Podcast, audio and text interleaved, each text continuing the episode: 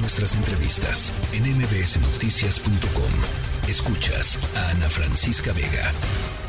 Ya les decía, la respuesta de la CEP es un tuit hasta el momento, diciendo que es inaceptable, que hay que fortalecer los valores y la integración de las familias, que se rechaza la violencia. Eh, la respuesta del presidente López Obrador frente a un caso tan brutal como el que eh, como el que estamos hablando, em, eh, pues básicamente, no lo sé, yo hubiera esperado algo pues más allá de su opinión.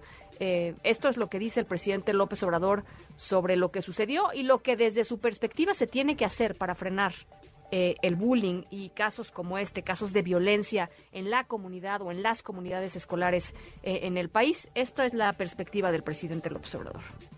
Fortalecer los valores culturales, morales, espirituales y que México tiene una gran reserva de valores y es muy importante el que no se desintegren las familias y es muy importante que no abandonemos nuestras costumbres, nuestras tradiciones que no aceptemos una mal entendida modernidad, de que ya hay que fortalecer los valores. De eso depende, eso es lo que nos ha salvado siempre. Y uno se pregunta, eh, pues, ¿qué tiene que ver la modernidad con lo que vimos y con, la que, y con lo que tendría que ser la respuesta del Estado frente a casos como este y crecientes, crecientes casos como este?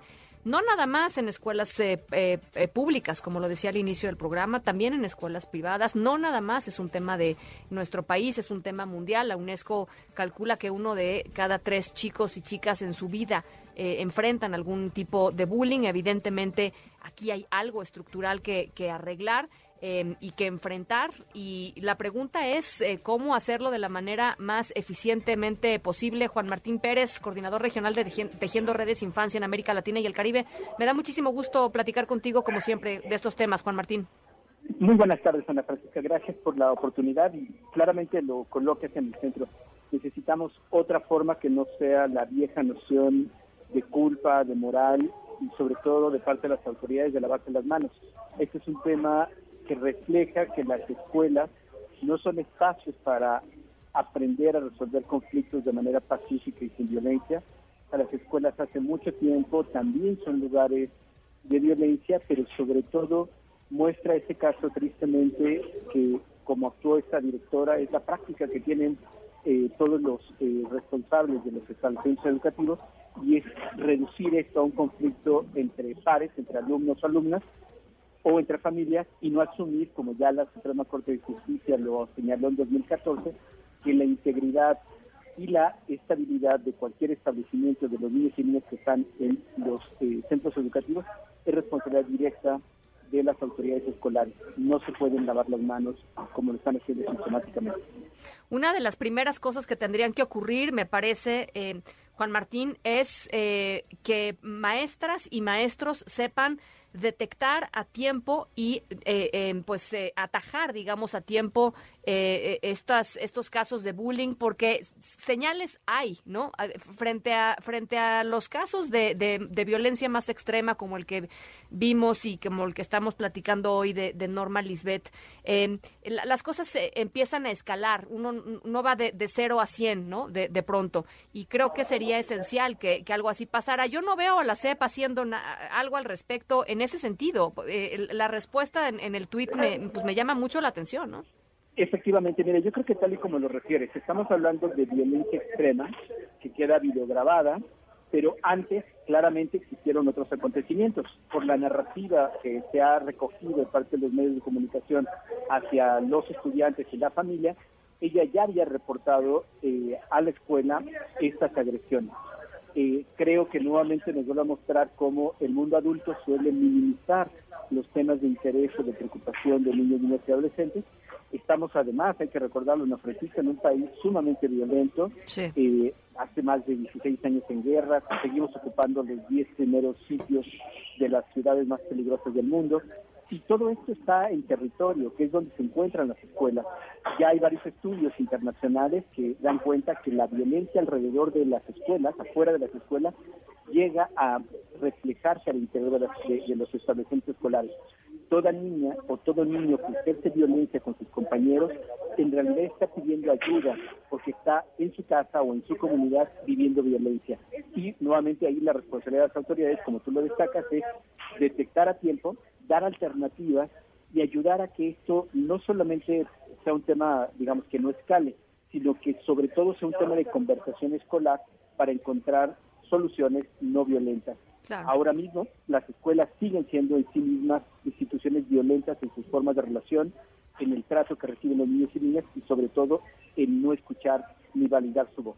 Ahora, yo me imagino y me pongo en los zapatos, por ejemplo, de una mamá o de un papá que hoy su hijo o su hija está eh, sufriendo de, acoso en una escuela o, de bullying en su escuela eh, y no tiene demasiadas alternativas, es decir, no lo puede cambiar de escuela. Este, ¿qué, hacen, Juan Martín? Es que frente a algo así, ¿qué haces? Bueno, mira, yo creo que hay varios temas. Lo tradicional, lo que han hecho históricamente las familias, particularmente en zonas de altos niveles de violencia, es buscar justicia por propia mano. Pero claramente esto va en contra de los niños y niñas y de propio, la propia dinámica de la sociedad.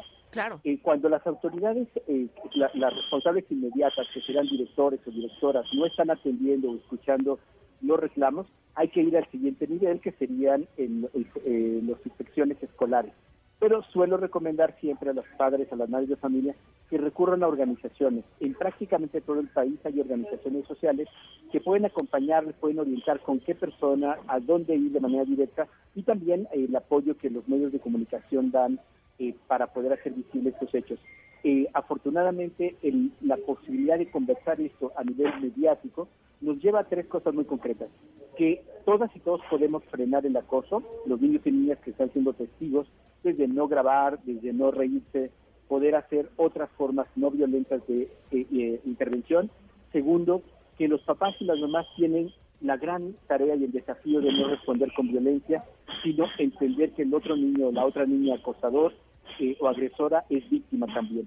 Y tercero, nuevamente colocar el foco en las autoridades que son las responsables de poner freno, de acompañar y sobre todo de prevenir.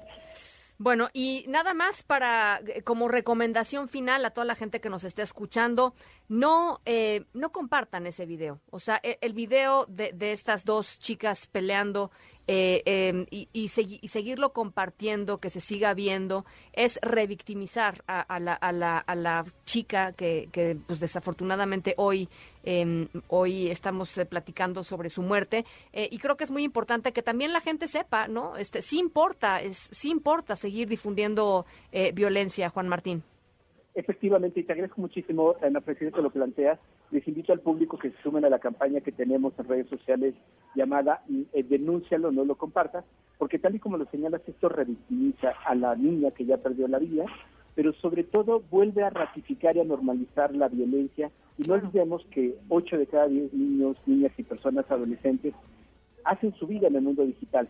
Si lo que queremos es que no reproduzcan la violencia, lo menos que podemos hacer todos y todos es reproducir esos videos que les van a llegar a ellos y a ellas y que seguramente no significa esconderlo, significa que lo hablemos y no que estamos dando este material que nuevamente revictimiza a esta niña eh, que lamentablemente ha perdido la vida. Juan Martín, te agradezco muchísimo. Gracias. Muy buenas tardes. Gracias por la oportunidad. Muy buenas tardes. La tercera de MBS Noticias.